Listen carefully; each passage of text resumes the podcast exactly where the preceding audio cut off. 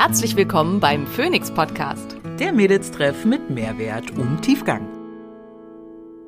Ich bin Dr. Simone Koch und hier, um außerhalb meiner ärztlichen Tätigkeit möglichst vielen Menschen Wissen zu Gesundheit und Wohlbefinden nahezubringen. Ich bin Maria Schalow und ich übersetze das Nerdige für den Normalo und bin meines Zeichens CEO der unqualifizierten Kommentare.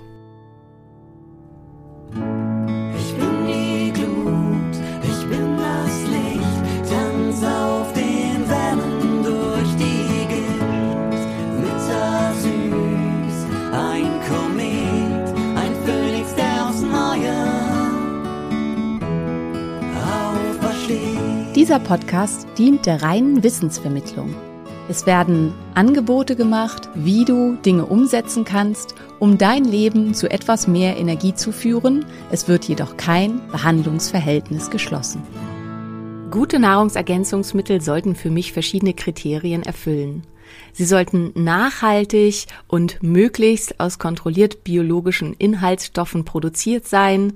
Sie sollten aus Deutschland stammen um eine gute Qualität zu gewährleisten und den ökologischen Fußabdruck so gut wie möglich zu halten. Und sie sollten natürlich von hervorragender Qualität und sauberen Inhaltsstoffen geprägt sein. Hier kann ich euch alle Produkte von Naturtreu absolut ans Herz legen. Ihr bekommt hier Produkte wie zum Beispiel Nervenstärke, ein B-Vitaminkomplex mit aktivierten B-Vitaminen, der jedem zu empfehlen ist, oder auch Blutkraft, ein Eisenkomplex kombiniert mit Fenchel, der weniger stark auf den Magen schlägt oder auch Flammengarde, die Zusammenstellung aus verschiedenen sekundären Pflanzenstoffen aus Weihrauch, Ingwer und Zimt, die dabei helfen können, Entzündungen vorzubeugen oder diese zu bekämpfen. Mit unserem Code Phoenix10 erhaltet ihr 10% auf alle Produkte von Naturtreu. Entgegen dem oft vermuteten können Vitalpilze dazu beitragen, eine Histaminose zu stabilisieren. Histaminstabilisierend wirken zum Beispiel Heretium oder Igelstachelbart bzw. Ascarius oder Mandelpilz. Du kannst zum Beispiel die Produkte von Smains verwenden. Hier wären besonders nützlich Fokus oder Immun. Fang mit einem Viertel Teelöffel am Morgen an und steigere dich langsam hoch. Mit meinem Code Simone5 sparst du 5% auf alle Produkte von Smains. Sie haben mir wahnsinnig geholfen, meinen Darm wieder in die richtige Richtung zu bringen.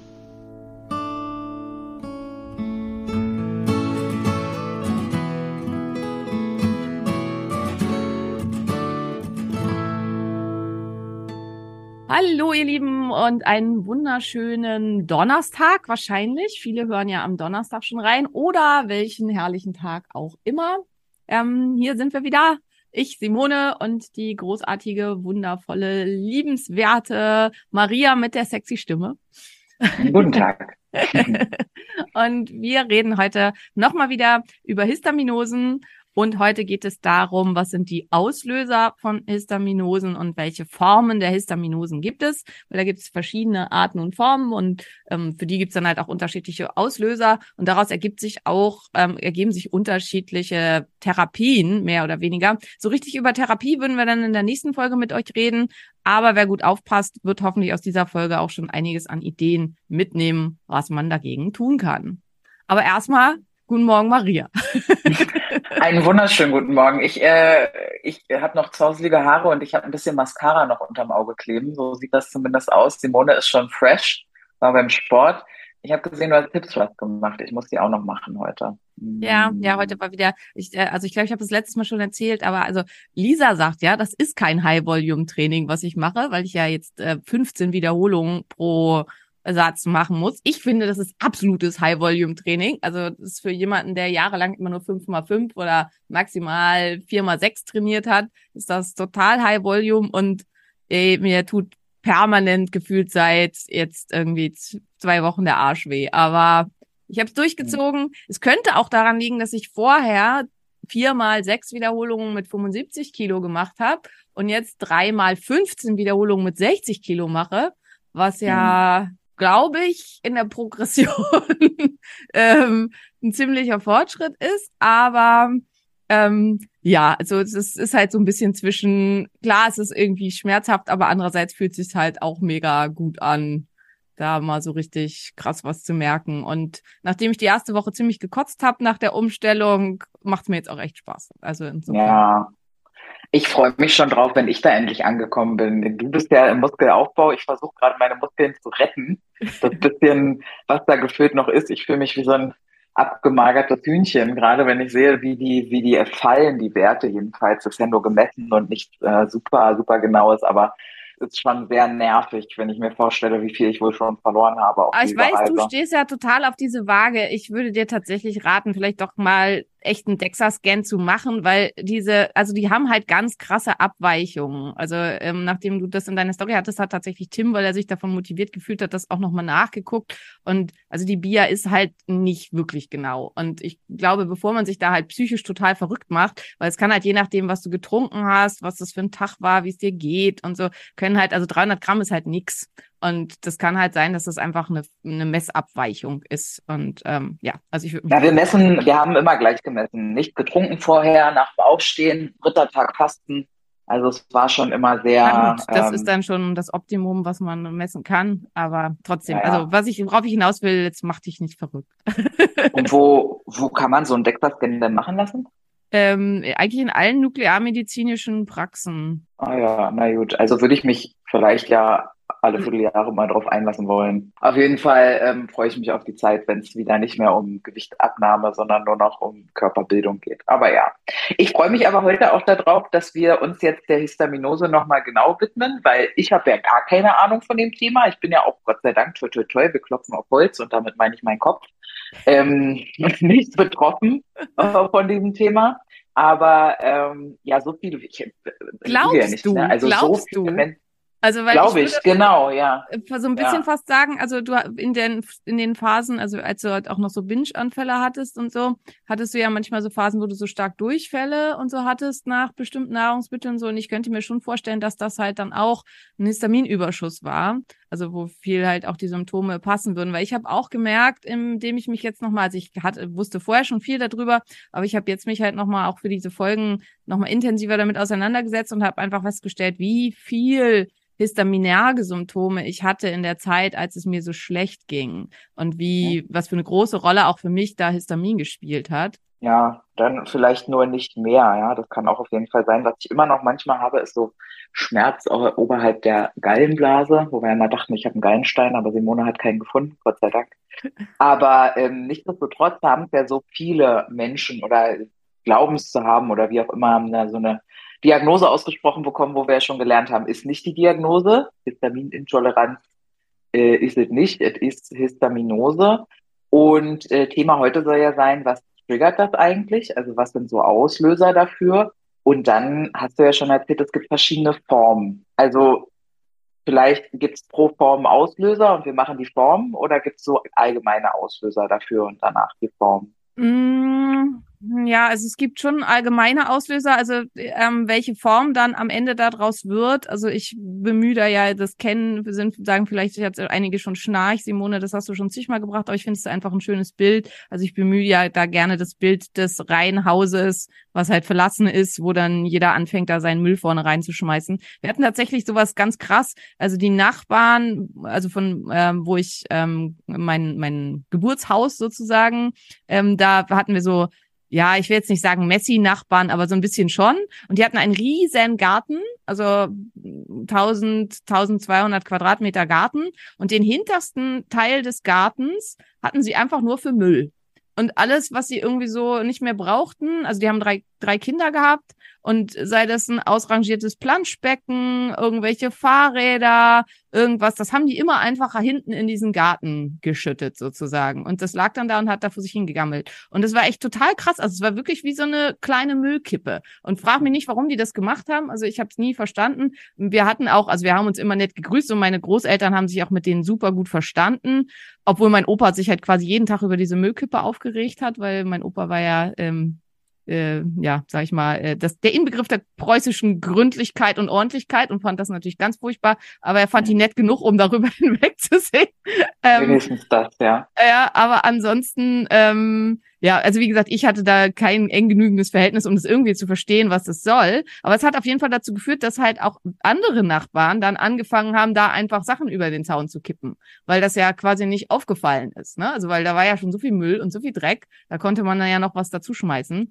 Und Ach. so ist das halt auch in unserem Körper, wenn es halt Regionen gibt, die eh schon verdreckt und vermüllt sind dann wird da halt weiter reingeschmissen. Und das ist halt eben immer das Problem. Also wir gehen gleich halt auf die Typen ein. Ähm, die, da, da ist schon auch so ein bisschen, also äh, es gibt halt den Herz- und Hormontyp und ähm, der äh, ist halt, also wie der Name schon sagt, da hängt halt ganz viel halt am hormonellen Gleichgewicht und spielt da eine ganz, ganz große Rolle. Und da ist halt auch schon klar, was da irgendwie mit, mit ähm, dranhängt. Aber da sind halt auch dann die Trigger. Also hier spielt halt eine große Rolle eine Überlastung der Entgiftungsenzyme ähm, der Leber für die Hormone. Das hatten wir ja schon ganz vielen anderen Folgen und das ist was, worauf es immer wieder ein bisschen mit drauf zurückläuft.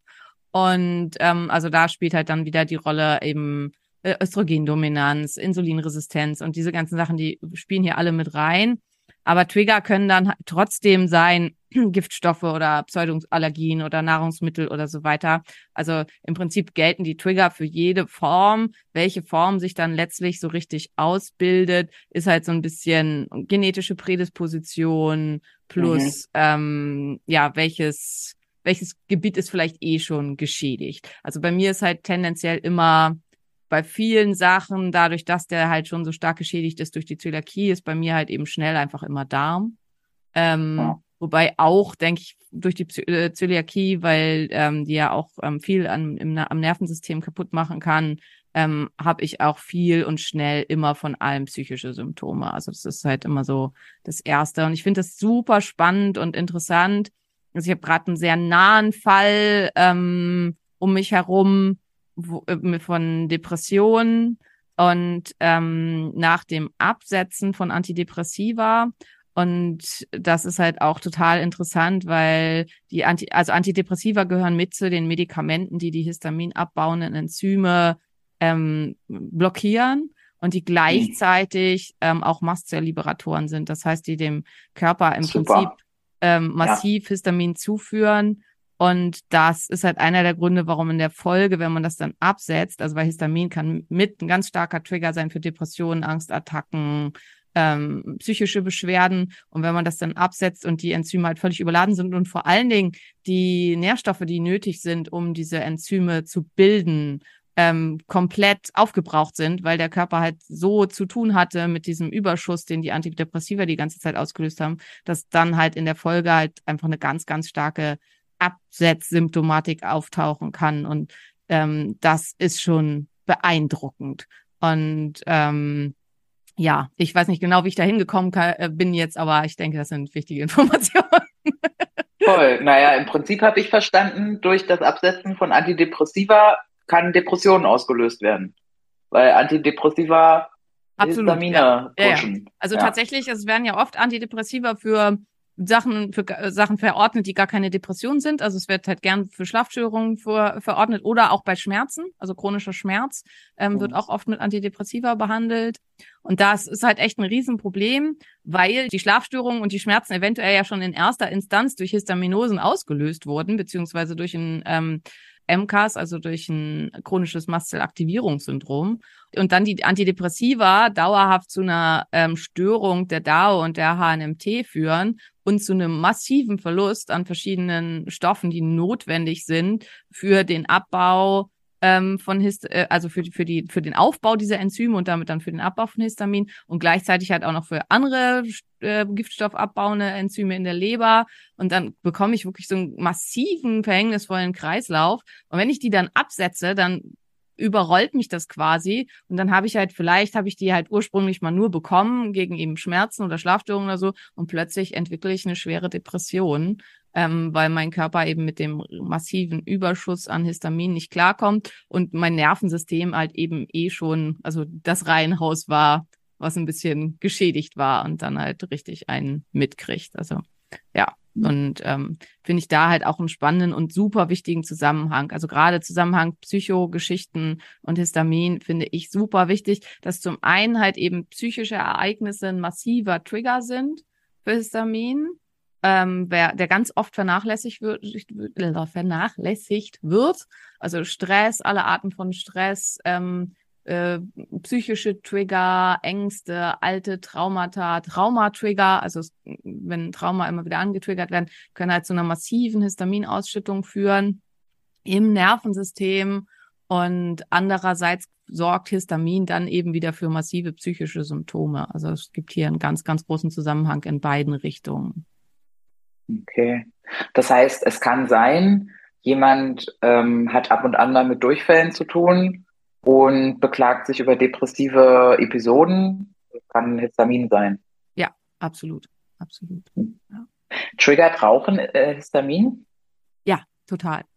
Ähm, mhm. Nikotin ist sowohl, also ist ein ähm, Masterliberator als auch ein, also stört ja die Kommt, da hatten wir schon äh, stark drüber geredet und stört aber auch ähm, direkt den Abbau, also die HNMT und die DAO, also ähm, Histaminabbau im Körper wird stark direkt gehemmt und dann halt auch noch der Abbau von verschiedenen anderen Giftstoffen, die mit antriggernd sein können.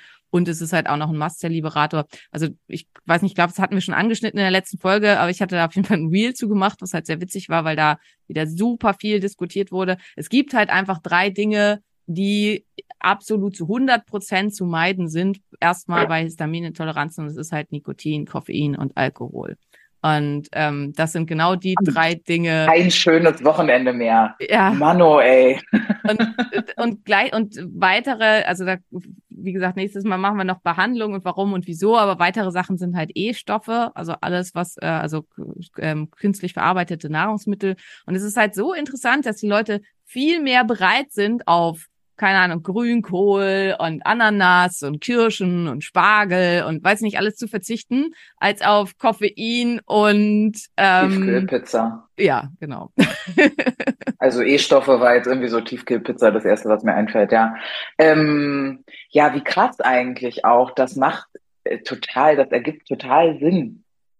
Ähm, Gerade für mich. Das klingt ja dann wirklich danach, als hätten viel, viel, viel mehr Menschen mit Histaminose zu tun, als Sie wissen, als wir wissen, weil ja auch die Symptome dann so super vielfältig sind. Okay. Absolut. Und deswegen ist aber auch diese Diagnose, was du beim letzten Mal schon gesagt hast, so inflationär, weil halt tatsächlich einfach, also unsere heutige Welt und ganz viel von dem, unserem Lebensstil und so weiter, ist halt, sind halt alles massive Histamin-Trigger. Und ähm, dementsprechend, also hat irgendwie jeder, der irgendwie gesundheitliche Probleme hat, wahrscheinlich auch in irgendeiner Weise ein Problem mit Histamin.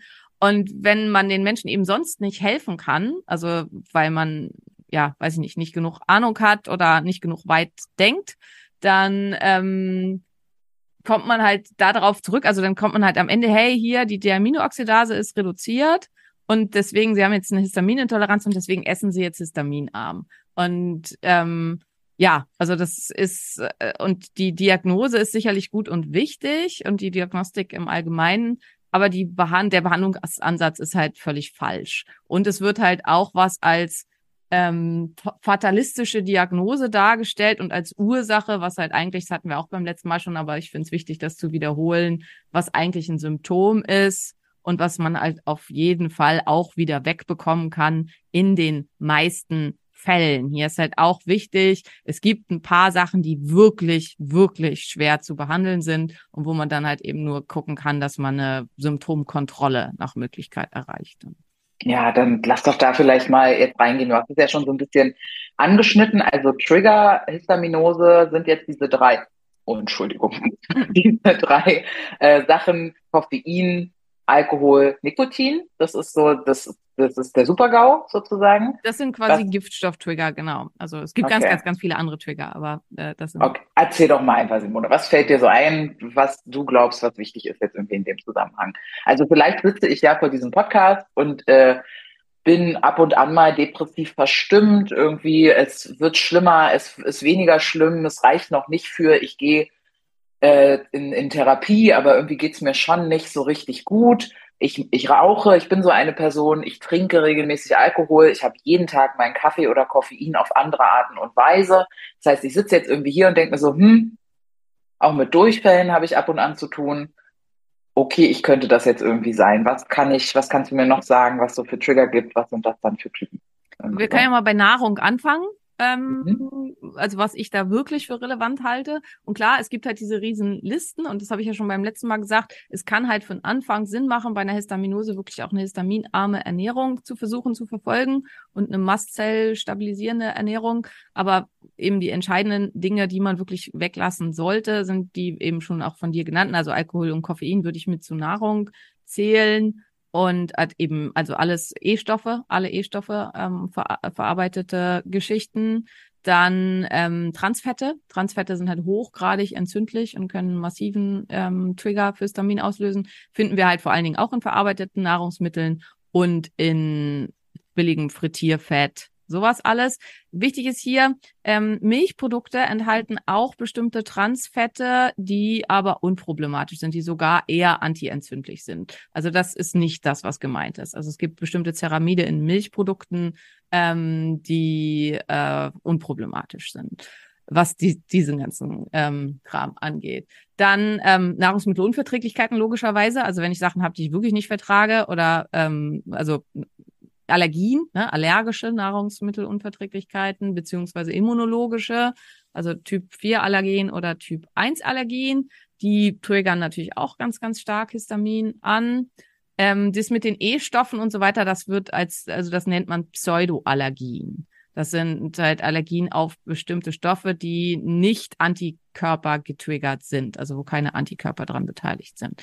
Auch zum mhm. Beispiel sowas wie, also es wird oft gesagt, ja, ich vertrage kein Jod und ich habe davon so starke Histaminprobleme. Auch das sind Pseudoallergien. Jod kann halt äh, kann die Mastzellen destabilisieren, wenn der Körper so super gereizt bereits ist und dann ist es eine Pseudoallergie warum hacke ich da immer drauf rum? Weil das super wichtig ist, das zu unterscheiden, weil das halt ganz anders behandelt wird und weil das halt auch was ist, also eine echte schwere Allergie ist halt was, was meistens dazu führt, dass man das doch dauerhaft und langfristig weglassen muss, wie bei dir jetzt deine Hefeallergie zum Beispiel und bei ja. mir meine multiplen Allergien.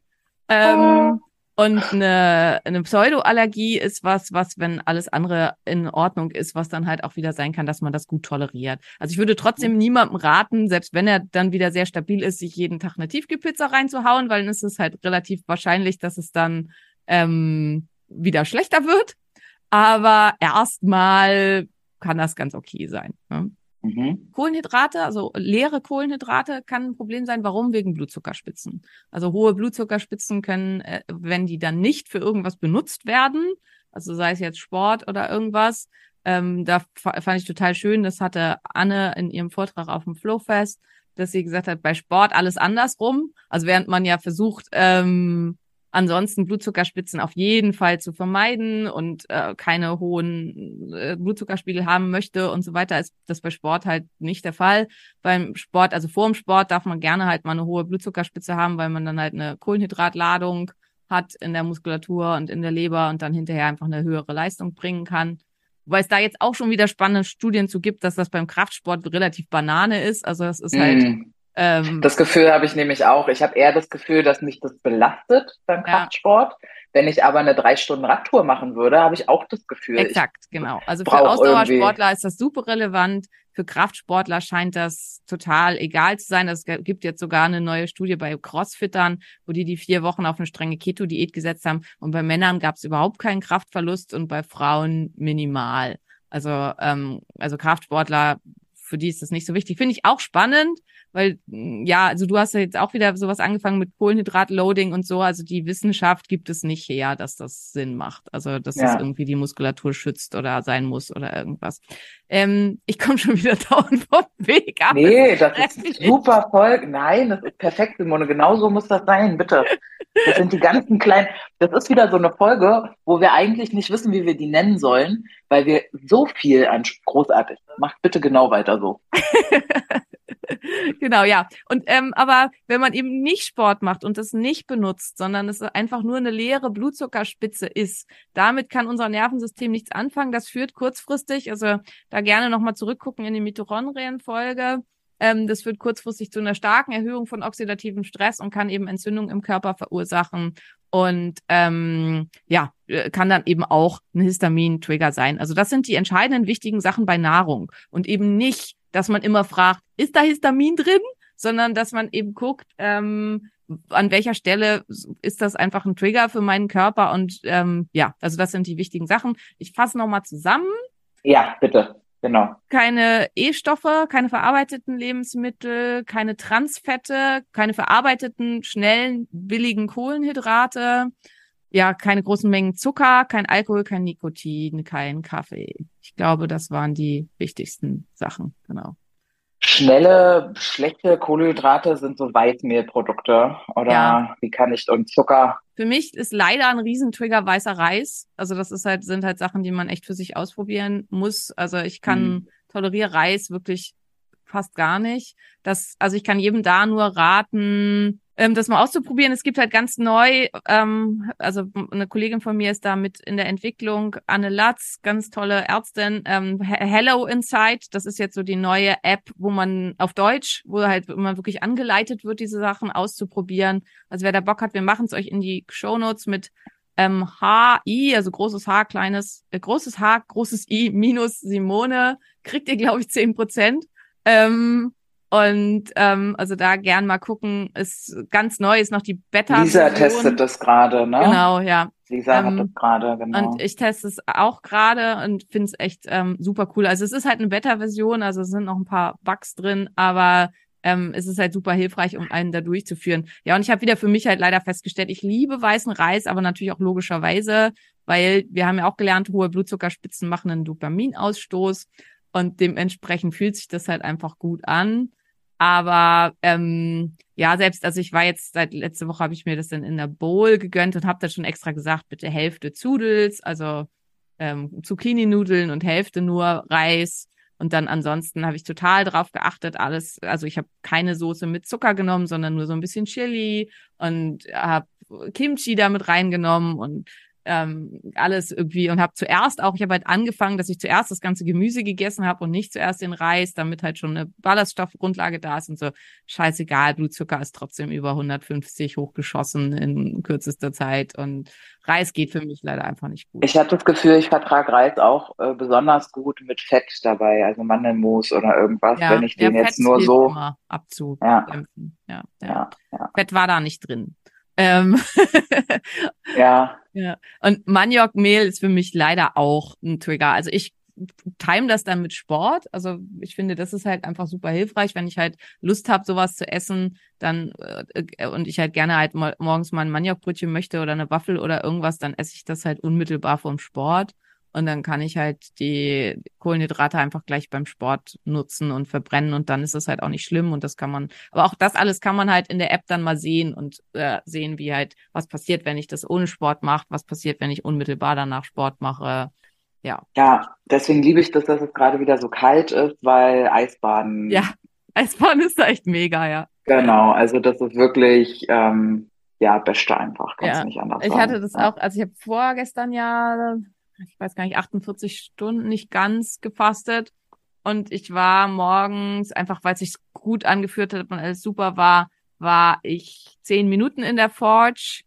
Ähm, und ähm, normalerweise bin ich nach dem Zeitraum immer so mit den Ketonkörpern, also meine ähm, Atemgerät misst das in ACE, keine Ahnung, wofür das eigentlich steht, aber sonst bin ich immer so nach dieser Zeit so bei sechs und dann war ich äh, nach dem Fastenintervall bei 16, weil halt einfach die ähm, Kälte halt alles, was an Glykogen irgendwie noch da war, auch mit weg verbrannt hat und war ein Riesenunterschied. Also äh, Kälte kann da echt super, super viel bringen. Und ja, die Forge äh, hatte ja ein bisschen einen Fehler, aber jetzt funktioniert alles wieder super. Und unsere Tonne hat Julian jetzt auch wieder startklar gemacht.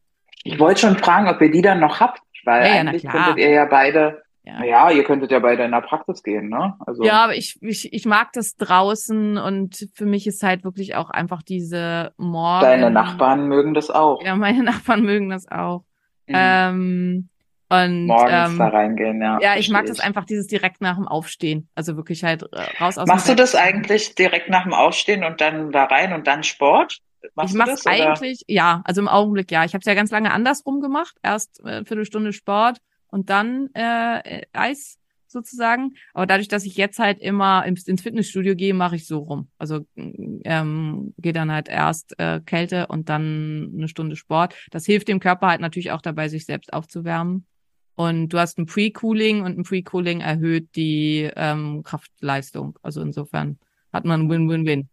Ich dachte, nee, mir hat, glaube ich, mal jemand erzählt, dass Josephine mal gesagt hat, man soll zwei Stunden zwischen Krafttraining und Eisbaden lassen. Ist auch richtig, wenn du halt für, für Muskelaufbau, ne, weil es halt ein, ähm, aber äh, das aus meiner Sicht und ja, also Tim sieht es auch so, ähm, äh, ist es halt so richtig relevant, wenn du halt richtig krass schon austrainiert bist. Also dann Also spielt sowas. es geht halt um so ein paar 0, Prozentpunkte, die das besser oder schlechter dann Genau. funktioniert. Und das spielt eine Okay. Rolle für, keine Ahnung, Paul Unterleitner oder so. Der fällt mir jetzt ein, weil der da eine Story zu gemacht hatte. Also für den spielt das sicherlich eine Rolle, weil da irgendwie jedes Gramm Muskel ja für ihn auch professionell einfach einen Unterschied macht. Ähm, Ja. Also für mich ist es halt einfach, ich kann dann halt meine Leistung deutlich höher abrufen und dann habe ich halt wahrscheinlich eher ein besseres Muskelwachstum als ein schlechteres. Dadurch, durch, dass ich durch das, durch das Pre-Cooling halt einfach ähm, ja eine höhere Leistung bringen kann. Also es ist, man muss das sehr differenziert betrachten, das Ganze. Und das ist halt immer nicht so TikTok. So, und jetzt sind wir nur Okay. bis Nahrung gekommen. Simone, beschleunige dich hier mal ein bisschen. Weiterer Trigger. Giftstoffe. Also Nikotin, Koffein, Alkohol haben wir schon drüber gesprochen, zählt halt irgendwie auch mit zu Giftstoffen und zu Nahrung. Aber ganz, ganz viele andere Sachen, ähm, Glyphosat, ähm, alles sonst an Herbiziden, Insektiziden und so weiter kann ein starker Trigger sein. Dann ähm, Phthalate, also ganz viel, ganz viele sind Duftstoffe ein Trigger. Phthalate gehören halt auch mit in die Duftstoffklasse. Also manche haben wirklich einen Schub, also einen histaminergen Schub, wenn jemand vor ihnen läuft, der Weichspüler benutzt hat. Ähm, also wenn Ach, das einfach meine nur so Güte. aus der Kleidung ist ja- kommt. Da ist ja Ähm, S-Bahn-Fahren dann die Hölle, oder? Ja, so. ja, die, also die können das dann einfach wirklich auch nicht mehr. Und ähm, also ich reagiere zum Beispiel auch echt super empfindlich auf Parfum. Also ich, ähm, wir haben das auch mit im Begrüßungsbrief für Neupatienten, dass wir halt darum bitten, dass man ohne Parfum und so kommt, weil wir halt einfach viele Patienten haben, die darauf empfindlich reagieren. Und ähm, ja, also solche, äh, also Giftstoffe aller Art können halt auch mit einem Histamintrigger sein, weil viele davon Mastzellliberatoren sind, viele davon direkt durch entzündliche Reaktionen zu einer Histaminausschüttung führen können und weil sie eben auch die abbauenden Enzyme belasten können. Dann gibt's ähm, also Bindegewebsschwächen und vor allen Dingen Schwächen in der Halswirbelsäule können ein Mastzelltrigger und ein Histaminausschütter sein. Das liegt daran, dass ähm, also wie unser Kopf steht und dass unser Kopf sicher ist, ist total wichtig für unsere Gesundheit. Deswegen will der Körper das jederzeit genau wissen. Und ähm, wenn da irgendwas halt, also ein Kopftrauma und so ist halt was, was uns ganz doll dazu zwingen soll, dann zur Ruhe zu kommen. Und deswegen sind da ganz viele Mastzellen in dem Bereich. Und ähm, wenn das äh, locker ist, also das ist jetzt hier ganz vereinfacht dargestellt, aber ähm, Super, wenn, Simone, wir brauchen das genauso. wenn Mach das da, also wenn der ganze Bereich locker hängt sozusagen, dann werden die halt jedes Mal geschubst. Also ich finde das halt ein ganz schönes Bild, dass die da sitzen. Das sind halt diese Trolle, die da so rumhängen und die halt ihre Signalzauber losschicken können, wenn irgendwas ist. Und dann kommt halt, die werden halt dann ständig geschubst und dann feuern sie halt ähm, aus Versehen sozusagen, weil sie sich erschrecken. Und ähm, das passiert eben, wenn das Ganze instabil ist. Also sagen, in meinem Buch sitzen die ja auf der Stadtmauer und sagen wir mal, die Stadtmauer ist halt aus irgendwelchen Gründen instabil und äh, da ruckelt's halt immer ab und zu mal und dann feuern die Trolle halt jedes Mal ihre Signalzauber ab und ähm, obwohl eigentlich überhaupt nichts los ist. Und das ist halt das, was passiert, wenn da äh, Unregelmäßigkeiten sind. Das ist einer der Gründe, warum Menschen mit Bindegewebsschwächen, also mit genetischen Bindegewebsschwächen, ganz, ganz, ganz oft mit Histaminproblemen und Histaminosen zu tun haben. Das gehört zu den Sachen, die wirklich schwer zu behandeln sind, weil das ja eine genetische Geschichte ist, wo man dann nur schwer was machen kann. Was man eben machen kann, ist, ja? Schatz, Lip Lipidem oder was? Nee, Bindegewebsschwäche? Ähm, also Bindegewebsschwäche für äh, im Sinne von Sehnen und ähm, Hm. Bändern. Also Okay. Ähm, Nicht äh, jetzt Zellulitis, weil das hat ja, ja, sondern nee, das wird auch als Bindegewebsschwäche bezeichnet, ist aber eigentlich, ähm, naja, äh, also auf jeden Fall Okay. nicht so schlimm. Ähm, es gibt halt verschiedene Formen von Kollagenstörungen und es gibt halt unter anderem das Ehlers-Danlos-Syndrom. Das ist äh, eine genetische Störung, die in verschiedene Ausprägungen auftreten kann, die dazu führt, dass ähm, Bänder und Sehnen sehr weich sind. Ich weiß nicht, also für alle, die, hast du hier äh, RuPaul's Drag Race geguckt? Nee, Okay. nee, aber ich weiß, was du meinst. Ähm, Mhm, na, auf ja. jeden Fall die Gewinnerin der, ich glaube, vorletzten Staffel oder so, die hat Elos Danlos. Also die hat das halt mehrfach auch gezeigt, dass die Kopfhaut so komplett variabel ist und sich alles so zusammenschieben lässt. Und die sind super dehnbar. Also die können halt easy in Spagat und ganz weit runter und so weiter. Aber das äh, haben so eine ganz starke Überstreckung oft der Gelenke und so weiter. Und das führt aber eben auch dazu, dass es in der Halswirbelsäule Säule instabil ist. Und Mhm. ähm, ja, und es gibt ganz viele unterschiedliche Ausprägungen von dieser Erkrankung. Das soll jetzt nicht das Thema sein, also da könnte man auch zu, ewig drüber reden, aber Bindegewebsprobleme und Instabilität von Bändern und Sehnen im Hals ist ein Thema.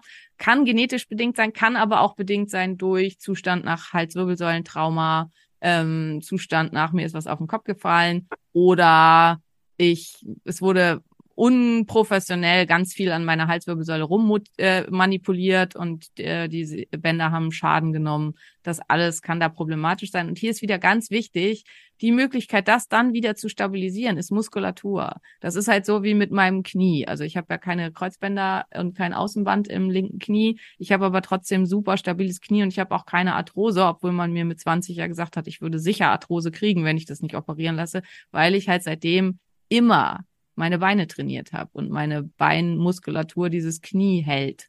Und genauso ist das halt auch in unserem Hals. Also man muss dann wirklich gezielt den Hals trainieren und die Muskulatur des Halses trainieren. Die Muskeln sind absolut in der Lage. Und wenn man halt bedenkt, ne, wir gucken mal nach Afrika, so wenn die, die 20, 30 Kilo äh, Wassertröge auf dem Kopf tragen, also was unser Nacken leisten kann, und die Mhm. meisten, also selbst, also selbst Kraftsportler machen ja meistens wenig für den Nacken und so weiter.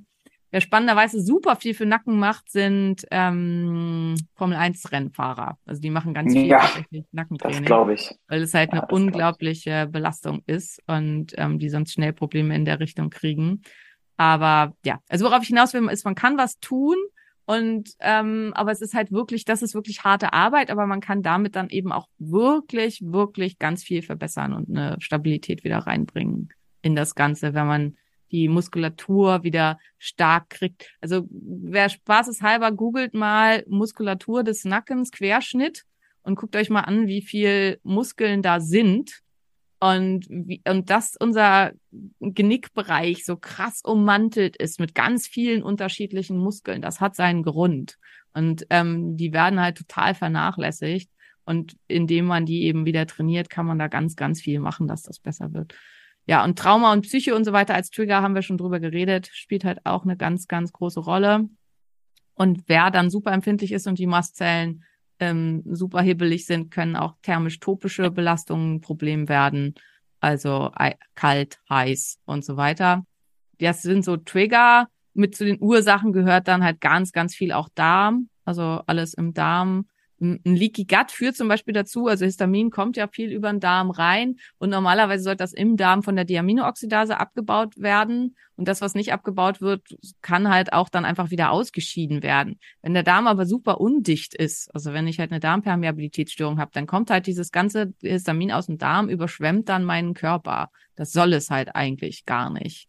Und ähm, das heißt alles, also wo wir auch schon mal in den Darmfolgen drüber gesprochen haben, wenn ähm, mein Darm leaky ist, dann habe ich halt ziemlich sicher auch, wenn ich viel Histamin konsumiere, Probleme mit einer Histaminose, weil das ganze Histamin halt relativ ungefiltert dann in meinen Körper reinkommt. Und ähm, Mhm. auch unabhängig davon, wie viel Deaminooxidase dann tatsächlich im Darm da ist. Und also Mhm. Dysbiosen des Darms spielt eine große Rolle. Es gibt bestimmte histaminbildende ähm, Bakterien. Einige davon sind normalerweise nützlich. Ein ganzer Haufen davon braucht kein Mensch. Und wenn die halt in, also im wahrsten des Wortes, kein Mensch, andere brauchen die vielleicht schon. Ähm, und Mhm. wenn die sich halt stark vermehren, dann können die auch den Körper dann wiederum mit Histamin ähm, überschütten. Also Gesundheit von Darm und so spielt halt auch eine ganz, ganz große Rolle.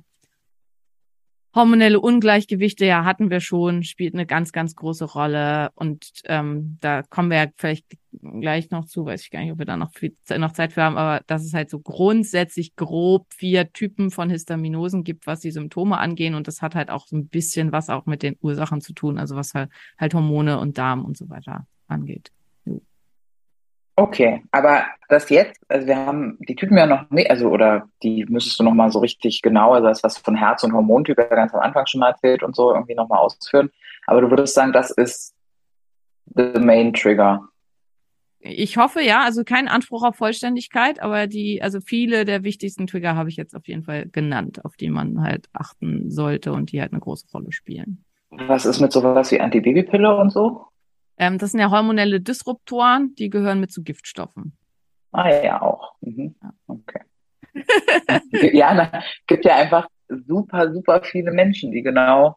Genauso wie Medikamente, ne? die gehören auch mit zu Giftstoffen. Also es gibt halt eine riesen Fülle von Medikamenten ähm, und davon auch einige, die wirklich einfach viel benutzt werden, viel, äh, ja, äh, und viel halt eben auch, also das ist das, was so weh tut, also Sachen wie Citalopram oder Verapamil oder also es sind alles häufige Medikamente, die halt vor allen Dingen eingesetzt werden, also Beta-Blocker, die eingesetzt werden bei Herzrhythmusstörungen, können wiederum halt Histaminosen auslösen. Und Herzrhythmusstörungen sind haben oft einfach als Ursache eine Histaminose. Und Panikattacken werden halt mit Citalopram behandelt. Citalopram kann wiederum eine Histaminose verstärken, was halt irgendwie besonders schlimm ist, wenn halt eigentlich die Ursache der Panikattacken eine Histaminose ist. Also ähm, hier gibt's einfach noch ein ganz, ganz großes Problem in der Medizin, weil äh, diese ganze Histamin-Thematik noch sehr neu ist und ähm, ja, einfach nicht viel beachtet wird in der Behandlung und so weiter. Abgefahren.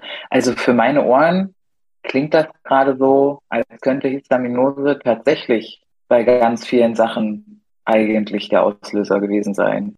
Und die Symptome Fall. mitbringen, die dann, ach ja, es gibt so ein paar Create, CreatorInnen, oh, was für ein Zungenbrecher, auf Instagram, die ähm, auch ganz offen damit umgehen, dass sie äh, zum Beispiel Panikattacken haben und sowas. Ja. Und ähm, die sind dann teilweise eben auch mehrgewichtig und was da nicht alles so noch dran hängt an ähm, Geschichten und vielleicht rauchen die auch noch und so. Und wenn das natürlich also eine körperliche, ein körperlicher Auslöser für diese Panikattacken halt eigentlich eine starke Histaminose ist oder so, abgefahren. Ja, ja, absolut. Also nicht, äh, ähm, wenn ich halt so jetzt im Nachhinein drüber nachdenke, also ich habe halt ganz viele, also klassische Histaminsymptome gehabt, also vor allen Dingen dieses, dass ich mit meinen Schlafstörungen, also das ist bei mir, glaube ich, ganz stark Histamin getriggert und das ist halt bis heute dass ich dann halt einfach meinen Herzschlag so stark spüre, in den Ohren höre, dass mein Herz einfach zu schnell schlägt, dass ich super unruhig bin, mich fühle, als hätte ich einen Kaffee getrunken, nicht schlafen kann, vor allen Dingen nachts so gegen drei wieder erwache, sind halt alles so. Und dann in dem Zusammenhang waren das halt auch, äh, als es mir super schlecht ging, so die Momente, wo ich dann eben auch starke psychische Symptome entwickelt habe und ganz starke Ängste hatte. Und also so richtige Panikattacken hatte ich nie, aber ich hatte halt ganz doll mit ähm, Ängsten zu tun. Ich finde, es gibt kein deutsches, gutes deutsches Wort für Anxiety. Also ich finde, dass das mhm. irgendwie. Ähm, aber jeder weiß, glaube ich, auch eher, was mit Anxiety gemeint ja, ist, oder? Aber ich finde also halt Panikstörung, Angststörung trifft's nicht so richtig. Und ja. also innere Unruhe ist irgendwie auch noch mal wieder was anderes, weil Anxiety verbindet das ja alles. Das, das ist klar, man ist unruhig, man hat ähm, äh, Ängste, ja, also es verbindet es irgendwie. Und ähm, also das hatte ich halt in der Zeit irgendwie super ausgeprägt und das hatte halt auf jeden Fall auch was mit Histamin zu tun. War halt schwierig. Klingt halt auch ganz doll danach und ist ganz doll doof. Gut. Ganz, ähm, ganz doll doof. Ich, weil du hattest noch ein paar Fragen, dass wir da vielleicht nachher also zu, zu auch noch mitkommen. Ich fasse mal einmal ganz kurz die Typen zusammen, einfach, dass wir die einmal Danke, genau, haben. das wäre jetzt auch meine Frage gewesen. Genau, also es genau. gibt halt zum einen den Darm- und Schleimhauttyp, also die halt vor allen Dingen Symptome vom Darm her haben, die halt regelmäßig ähm, Sodbrennen haben und oder Durchfall oder Verstopfung. Also es kann halt alles damit reinspielen. Häufigste ist aber Durchfall. Ähm, dann und Schmerzen dann oft auch in dem Zusammenhang und Blähung. Also das sind so Sachen, die da massiv oft mit auftreten. Ähm, und Schleimhäute hängen da halt eben auch mit drin. Das heißt, ähm, asthmatische Beschwerden, Verschleimung der Bronchien, Nasennebenhöhlen, Geschichten, Laufen der Nase, ähm, Urtikaria, also ähm, Quaddeln an der Haut und so weiter. Das kann alles eine Rolle spielen bei diesem Typ. Ähm, hier ist halt vor allen Dingen, dass die Mastzellen der Haut und des Darms super empfindlich sind und halt äh, Mhm. durchdrehen. Dann gibt es Mhm. den neuropsychischen Typ. Das sind halt, da finden sich die Schlafstörungen, die Angststörungen, die Depressionen, ähm, die da halt alle mit, auch mit Histamin in Zusammenhang stehen können.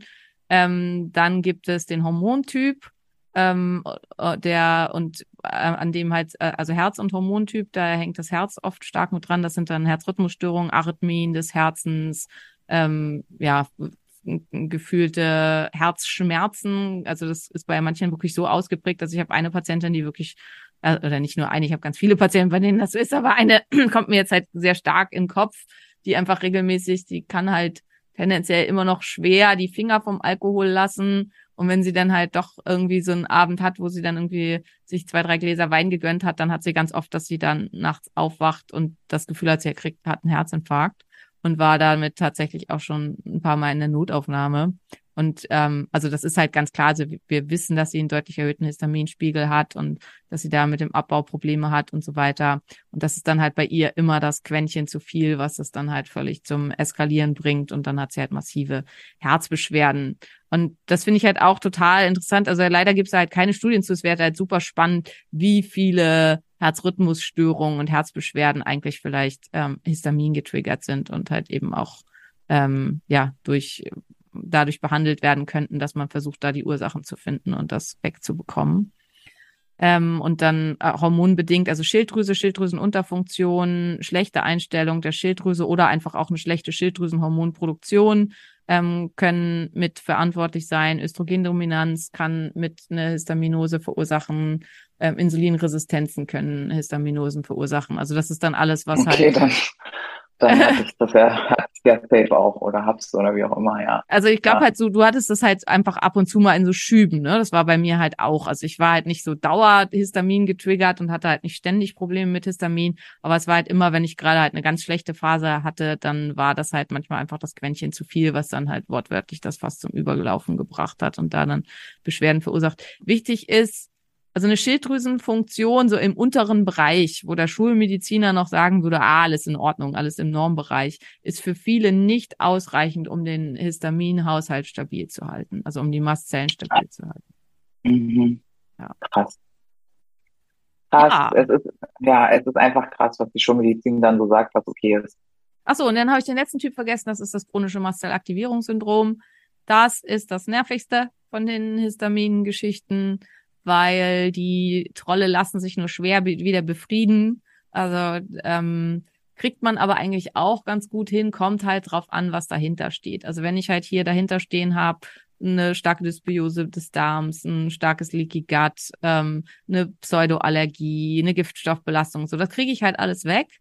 Und dann kann ich halt die Mastzellen vielleicht auch wieder zur Ruhe bringen, wenn so Sachen dahinter stehen, wie eben ähm, zum Beispiel eine genetisch bedingte Bindegewebsschwäche oder so, dann kann das wirklich schwierig werden. Und es, man kann sich das halt auch wieder so vorstellen, wie so die Armeen, wenn das halt fünf Trolle sind, dann kriege ich halt das ganz gut hin, dass ich halt einen Trupp Halblinge los äh, ähm, schicke, die die wieder beruhigen. Also ich nehme als Beispiel gerne so von Marvel, ne, äh, Hulk, wo ähm, äh, Black Widow ihm dann immer ein, ein, ein Wiegenlied singt, damit er wieder sich beruhigt und wieder zu Banner wird. Ähm, so ist es halt auch bei unseren Mastzellen. Und wenn halt aber niemand da ist, der das Wiegenlied singen kann, dann wird's halt schwierig. Und ähm, ja, das kann man sich halt wirklich rein zahlenmäßig vorstellen. Also wenn ich halt äh, da fünf hab, dann geht's noch. Und wenn es aber 500 sind, dann kann es halt schon schwierig werden. Und das ist leider auch das Problem, desto länger die Erkrankung besteht, desto schwieriger wird es. Und eine Mastzellaktivierungssyndrom würde ich schon als Erkrankung sehen. Das gehört zwar auch mit zur Histaminosenproblematik, ähm, ist aber dann tatsächlich halt ähm, auch mit Ursache, also dass man eine Neigung zur Mastzellaktivierung hat. Und ähm, das ist auf jeden Fall der Teil, der am schwierigsten zu behandeln ist. Und der, das ist auch der Teil, der fast immer, also eigentlich immer auch medikamentös behandelt werden muss. Also wo man mit einer Mhm. reinen ähm, Lebensstilveränderung und Nahrungsergänzungsmittelgabe und so weiter nicht auskommt, ähm, wo IV-Therapien super sinnvoll sind und wo man auf jeden Fall auch wirklich mit schulmedizinischen Medikamenten rangehen muss. Ich finde hier halt das Beispiel schön. Also Histamin ist halt wie ein Flächenbrand. Hatten wir, glaube ich, beim letzten Mal schon gesagt, aber ich sag's nochmal. Ähm, ich würde halt ja erst den Brand löschen, bevor ich versuche rauszufinden, wer den Brand gelegt hat und was ich dagegen tun kann. Aber da könnte ich direkt mit einer Frage ansetzen, die wir reinbekommen haben seit dem letzten Podcast, Simone. Ja, bitte. Mhm. Und zwar war eine Frage äh, tatsächlich zum Mastzellaktivierungssyndrom, äh, wie das entstehen kann und welche Schritte man gehen muss, um die Ursache zu finden und zu heilen. Im Prinzip haben wir das schon gesagt. Also es ist halt eine meistens eine genetische Prädisposition und was halt die Mastzellen triggert, kann also alles, was wir an Trigger genannt haben, kann halt auch Mastzell-Trigger sein. Und ähm, also das sind alles die Ursachen und ich muss dann halt anfangen, meine persönlichen Trigger zu ähm, finden und die nach und nach alle wegzubekommen. Und was war die, der, das Ende der Frage, wie man es behandelt? Welche Schritte man gehen muss, um die Ursache zu finden und zu heilen. Genau. Also genau. Ursache sagst du genetisch wahrscheinlich. Genau. Also heilen. ja, die Ursache halt genetisch und dann halt eben, was gab es halt alles für Ereignisse, was meine Mastzellen auf die Barrikaden gebracht hat. Und ähm, da ist halt dann wichtig zu gucken, was sind eben meine Haupttrigger. Also habe ich eine hohe Giftstoffbelastung? Gibt es für mich starke Traumata in meinem Leben? Ähm, habe ich starke hormonelle Disbalancen. Also das muss dann halt, und da ist halt das Wichtigste, dass man als erstes den äh, ja, Enemy Number One findet. Also dass, dass man halt eben, und das ist halt immer das Problem, wenn jemand nicht ausreichend weiß, also wenn ich halt mich total spezialisiert habe auf Borreliose und das ist halt mein Ding. Oder ganz, ganz beliebt ja Epstein-Barr und äh, 98 Prozent aller Menschen haben Epstein-Barr, aber vielleicht bei drei Prozent oder so ist das Enemy Number One. Und wenn ich halt auf, äh, auf Teufel komm raus dann diesen EBV behandle, dann helfe ich halt dem allergrößten Teil der Menschen nicht, wenn das Problem halt ein anderes ist. Und das ist halt das Wichtigste, erstmal zu gucken, was ist denn das, was die Trolle so richtig auf, äh, auf Zack bringt und was halt bei mir ein richtig Riesenproblem. Und das kann aus dem hormonellen Bereich sein, es kann aus dem Giftstoffbereich sein. Und das ist halt wirklich eine ähm, Detektivarbeit. Und ich würde hier halt sagen, das schafft man ohne guten Therapeuten nicht. Also weil es braucht ganz viel Diagnostik und ist wirklich auch leider ein teurer Weg. Und das ist halt besonders frustrierend, weil äh, man braucht einfach super viel Diagnostik, um rauszufinden, wer ist denn jetzt wirklich Enemy Number One. Ansonsten ist es halt ähm, sehr frustrierend und meistens halt auch nicht erfolgsversprechend. Und ähm, ja, also die Kassen zahlen es halt nicht. Und das ist natürlich für viele dann einfach frustrierend und schwierig und traurig. War doof. Ja. ja. Für die, die sich gefragt haben, wie ich, Epstein-Barr, 98 Prozent der Menschen haben das. Was ist das dann? Pfeifrisches Drüsenfieber, sagt Google. Exakt, ja. Oh, okay, super. Mononukleose, genau. Und ähm, führt zu einer, also wenn man es irgendwann mal hatte, führt es zu einer chronischen ähm, Besiedlung sozusagen der von zwei bis drei Prozent der B-Zellen mit dem Epstein-Barr-Virus. Und das ist quasi normal. Also das ist der Verlauf, den die Erkrankung hat. Ähm, es gibt halt reaktivierte ähm, Epstein-Barr-Infektionen, die sind aber selten. Und ja, äh, Epstein-Barr wäre eine extra Folge. Wir lassen das mal so stehen. Ja, alle gut. Es hat mich nur interessiert, genau. Also, äh, Caro, das, die, war, die hat die Frage gerade gestellt, weiß sie Bescheid? Ähm, Frau Dr. Koch antwortet. Würde ich auch eine schöne, ein schönes Format finden übrigens, Simone, dass Fragen gestellt werden und Frau Dr. Koch antwortet mal. Das könnte man auf jeden Fall ja immer zwischendurch mal einschieben. Also das können wir uns ja mal überlegen, ob wir das machen wollen. Ja. Die sagen, jede fünfte Folge oder so wird eine Maria ja. fragt für Teilnehmer, Simone antwortet. Ähm, genau. Genau, genau. Wir können gleich mal weitermachen mit der Frage von Sabrina aus England. Grüße zurück, Sabrina. Äh, Sabrina hatte Brustkrebs und nach ihrer OP wurde ihr von einem Biochemiker empfohlen, Antihistamin zu nehmen, da Histamin wohl Metastasen begünstigt. Stimmt das, Simone? Naja, also es ist ein bisschen, also ich würde jetzt nicht blinden Antihistaminikum nehmen tatsächlich, weil Antihistaminika halt durchaus auch Nebenwirkungen haben, sondern ich würde versuchen, all das umzusetzen, was ich jetzt gesagt habe, was halt auf natürlichem Wege Histamin hemmt. Und ähm, hör auf jeden Fall auch mit in die nächste Folge, Sabrina, weil da reden wir dann darüber, welche Nahrungsergänzungsmittel braucht man alle, um die histaminabbauenden Enzyme auf Zack zu halten um die Methylierung hochzuhalten, also um die anderen ähm, giftstoffabbauenden Enzyme in der Leber mit anzutriggern und so. Histamin ist eine Folge, wenn das alles nicht funktioniert und ist damit quasi ein Warnsignal dafür, dass die Stoffe, die wahrscheinlich auch mit dazu geführt haben, dass du einen Brustkrebs entwickelt hast, dass sie wieder hochgehen. Ähm, da jetzt draus zu schließen, dass man eben nur das Histamin behandeln muss, also ein Antihistaminikum nehmen muss, damit es dazu nicht kommt, ist nicht korrekt. Mhm. Okay, sehr schön. Vielen Dank dafür. Dann kriegen wir hier ganz liebe Grüße aus Österreich rein. Leider ohne Name. Sorry Leute, ich habe immer nur den Text kopiert. Schreibt euren Namen rein, wenn ihr euren Namen hören wollt. Ähm, du hast ja in der letzten Folge Serotonin angeschnitten, Simone. Können wir dazu nochmal weiter ausholen, Histamine und Serotonine? Äh, Serotonin spielt vor allen Dingen eine Rolle, wenn es sich um ein Masseaktivierungssyndrom oder eine Mastozytose handelt. Also dann ähm, ist halt ein Großteil der Symptomatik auch mit Serotonin ausgelöst. Ähm, hier ist wichtig, dass trotzdem, also es ist oft, dann ist im Darm viel zu viel Serotonin und es kann halt auch ein sogenanntes Serotoninsyndrom entstehen. Das heißt Herzrasen, Hitzewallung, so, also äh, ja, schweizige Hände, Unruhe, so ein, ja, ich weiß nicht, weißt du, was ich meine? Also wenn man sich so, mhm. so, so Brustenge, also so, das sind so, also viele kennen das.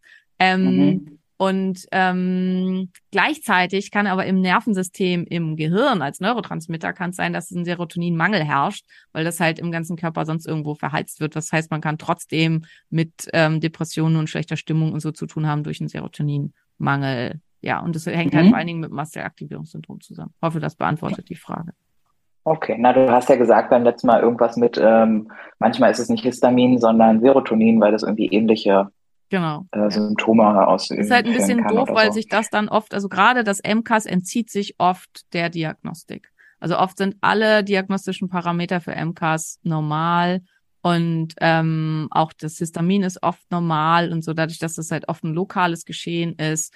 Und also deswegen gibt es so einen Fragebogen, den man dazu machen kann. Und wenn man in diesem Fragebogen ähm, ja die, einen gewissen Score überschreitet, dann würde ich, gehe ich als Therapeut davon aus, dass derjenige ein Masseaktivierungssyndrom hat und behandle entsprechend, auch wenn ich sonst keine Parameter finde. Okay, sehr schön. Hab übrigens gefunden, dass die Frage von Isabella kam. Also, hallo Isabella, Grüße. Äh, und dann noch eine vierte Frage.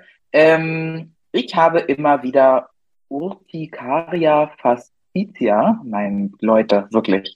Und meine Zunge reagiert auf hohes Histamin im Essen. Im Stuhl und im Blut ist Histamin hoch, 1754 Mikrogramm pro Gramm. Das weiß ich nicht, wie die Einheit dann heißt. Die Schilddrüse scheint aber okay zu sein. Es muss nicht zwingend einen Zusammenhang geben. Oder Aminoxidase-Enzym habe ich genug im Blut nachgewiesen. Ich, das ist für mich keine Frage. Das ist eine Aufzählung. Also was muss ich ganz ehrlich sagen, das mag ich halt auch nicht besonders, weil es ist eine Aufzählung von Symptomen. Wo ist die Frage? Also was? Ob es einen Zusammenhang gibt zwischen Urtikaria fascitia und die Zunge reagiert und Histamin ist hoch im Blut und Stuhl. Ja, natürlich. Die Urtikaria ist ein Symptom von der Histaminose. Also Urtikaria entsteht durch zu viel Histamin. Also das ist äh, definitiv ein Zusammenhang. Aber also es ist halt, was jetzt genau an welcher Stelle halt das Histamin zu hoch ist und so, das kann ich aus den Sachen nicht sagen. Also müsste ich mir halt da einen kompletten Überblick und dafür fehlt halt äh, zu gucken, ist es ein HNMT-Problem? Es kann halt nur in der Haut liegen. Ja, also es ist diagnostisch komplizierter, aber da steht auf jeden Fall Histamin dahinter. Urtikaria wird immer durch Histamin ausgelöst. Okay, alles klar. Selbst wenn das Enzym im Blut gut ist, kann Das ist halt ganz, ganz Haar wichtig. Die Aminooxidase hat überhaupt nichts mit der Diagnostik des Histamins, äh, der Histaminosen zu tun. Also es ist halt, äh, das, das ist einfach, das ist halt wie wenn ich gucken will, ob der Wald brennt und ich zähle, also das ist, äh, und ich zähle die, ähm, die Feuerwehrwagen. Also weil die Diaminooxidase sind halt die Feuerwehrwagen. und das ist halt, das, das, das gibt mir überhaupt keine Information darüber, ob der Wald brennt. Also und äh, okay, gutes Bild, habe hab ich auch verstanden jetzt tatsächlich. Ich weiß, dass du es gesagt hast im letzten Podcast. Irgendwas hast du ganz bestimmt mit der DAO gesagt, aber jetzt habe ich es besser verstanden mit dem sehr gut. Feuerwehrwagenbild auf jeden Fall. Okay, das sind die äh, Top 4 Fragen, die mal so reingekommen sind äh, zu dem Thema. Ähm, schickt gerne weiter Fragen. Vielleicht machen wir alle fünf Folgen, wie Simone das gesagt hat, mal so ein Dr. Koch antwortet. Ihr habt schon gemerkt, stellt die Fragen spezifisch, verdammt sagt ja, dass wir da auch irgendwie ähm, ja, das ist immer, einen drauf also antworten ich, können. Ich, ich darf halt auch auf, ich habe die und die und die und die, die Werte darf ich halt hier nicht sagen, weil ich, ich kenne halt den Fall nicht. Ich weiß. Und ja, deswegen ja, ist das weiß. immer diese Aufzählung von welche Werte ich alle habe, äh, ist halt nicht so zielführend im Podcast oder Internet oder wo auch immer. Also Das heißt, man könnte, man könnte sagen, ihr könnt gerne Fragen, grundsätzliche Fragen stellen, aber Fragen zu, hier ist mein Blutbild, ich bin nicht gesund, die dürfen wir nicht beantworten. Also darfst du nicht beantworten. Genau, ich darf sie nicht beantworten und du kannst sie beantworten, aber die Frage Ich kann, ist rauskommen. überhaupt kein Problem. Also ich kann, ihr könnt mir Sachen schicken, schickt mir gerne Fotos von euren Handinnenseiten und ich lese euer, eure Lebenserwartung und wie viele Liebhaber ihr haben werdet in eurem Leben. Das, das können wir gerne machen. aber, viel mehr geht dann halt leider auch nicht. Okay, verstehe. Ke- Kein also ich, Anspruch ich, auf, wie heißt das, äh, dass das ja, wirklich nee, stimmt. genau. Kein Anspruch darauf, aber ähm, egal, drei äh, trifft Sehr sonst zu sehr ab. Ähm, ähm, genau, also ich muss sagen, die letzten beiden Folgen fand ich wieder äh, super. Ich habe auch den letzten Podcast natürlich gehört und dachte wirklich auch so, ah, ich liebe dich, Simone.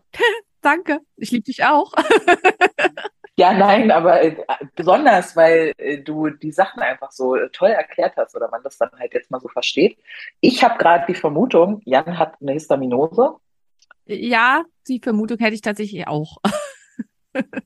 weil Rauchen aufgehört, Alkohol aufgehört, Stimmung bessert sich, Schlaf ist ein Riesenthema schon immer irgendwie. Jetzt ja Eisbahn auch noch angefangen, gestern das erste Mal Zucker, wie die Leute zittern und sich winden, sich in Ja, dieses Wasser zu setzen. Ne? geil. Vor allem das Wasser hat gerade, wie viel? 13 17 Grad. Grad? 17 Grad. 17, Das ist gar nicht 17, kalt, ist- ja. ja. Nee.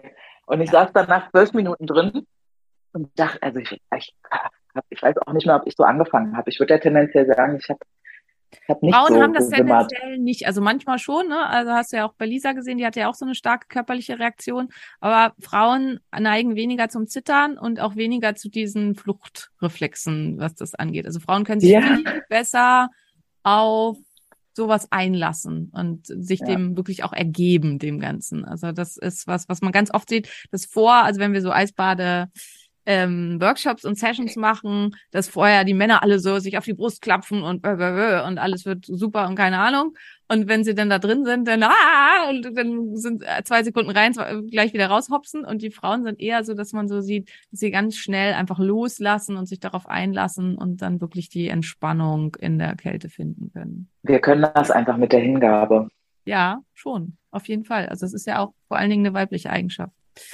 Ja. So, ihr Lieben, ich muss mich jetzt verabschieden, weil ich habe nämlich in zwölf Minuten den nächsten Termin und ich muss noch mal ganz dringend aufs Klo. Super. Also nee, war auch ein toller Podcast. Dann machen wir nächste Mal, wir sehen uns ja wieder bald, ne?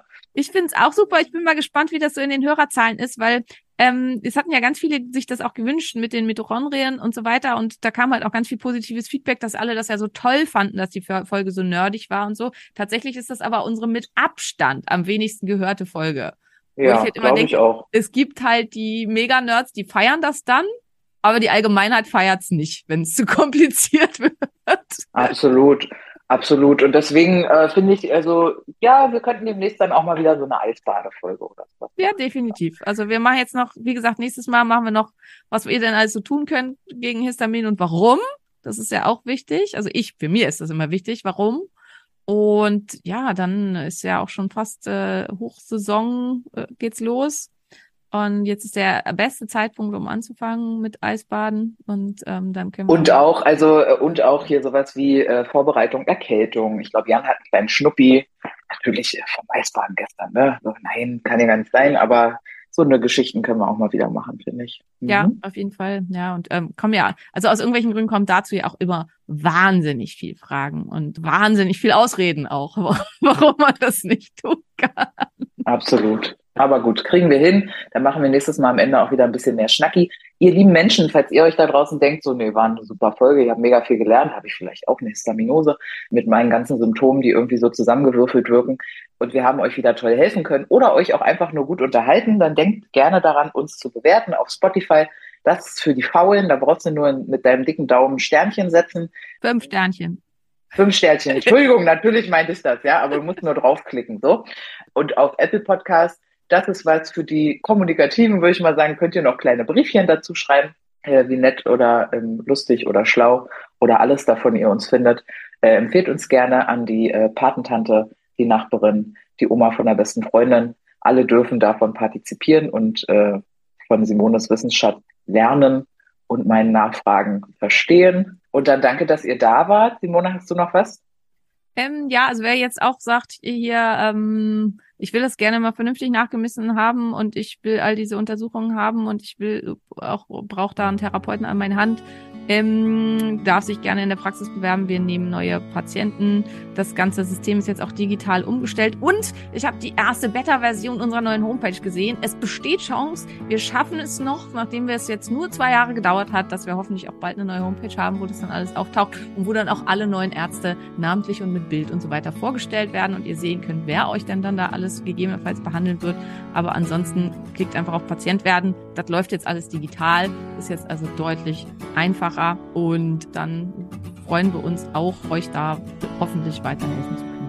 Ja, ich kriege Screenshots mit der, Sie sind als Patientin angenommen, freuen Mails, insofern scheint das gut zu laufen, es funktioniert. Sehr gut. ja, mein Schatz, wir sehen uns bald. Viele Küsse, tollen Tag dir. Dir auch. Alles Gute. Bis dann. Bis dann. Tschüss. Das war der Phoenix Podcast. Vielen Dank, dass du zugehört hast und ich hoffe, du bist auch nächste Woche wieder mit dabei. Mehr über mich und meine Arbeit findest du im Internet auf meinen diversen Homepages. Hey, wenn du bis hier aber gehört hast, ne? Und du hast mindestens einmal geschmunzelt, ich weiß das. Wir sind lustig. Und du hast das Sternchen noch nicht gedrückt. Dann mach das bitte noch und denk an den Liebesbrief. Küsschen!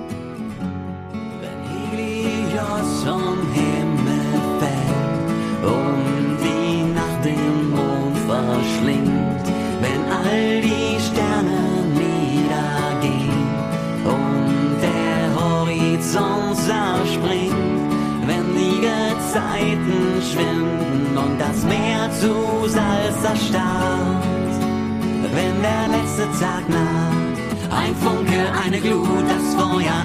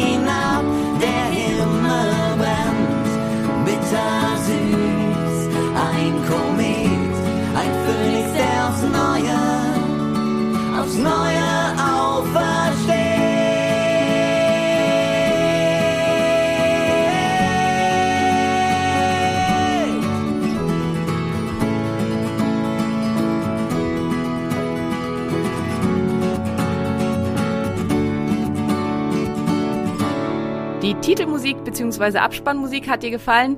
Dies sind Beauty and the Bard. Guck doch mal auf ihrer Homepage vorbei.